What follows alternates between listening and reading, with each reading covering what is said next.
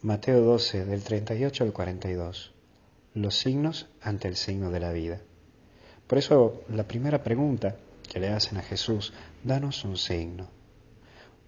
Es bueno pedirle signos a Dios, sí, pero el problema es cuando le pedimos signos que queremos que confirmen lo que nosotros queremos y no lo que Dios quiere. Es como que estoy esperando que me llegue a mí lo que yo quiero.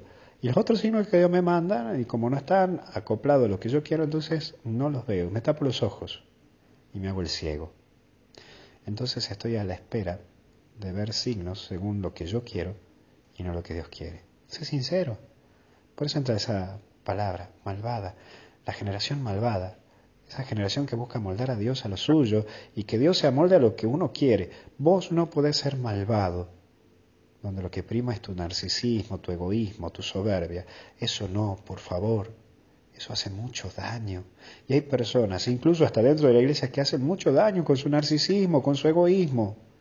Podés hacer sufrir a mucha gente cuando muchas veces vos querés primar en todo. Por eso el signo, y con mayúscula, el gran signo es Jesucristo y es allí donde debes apuntalar tu vida. El mayor signo es Jesús.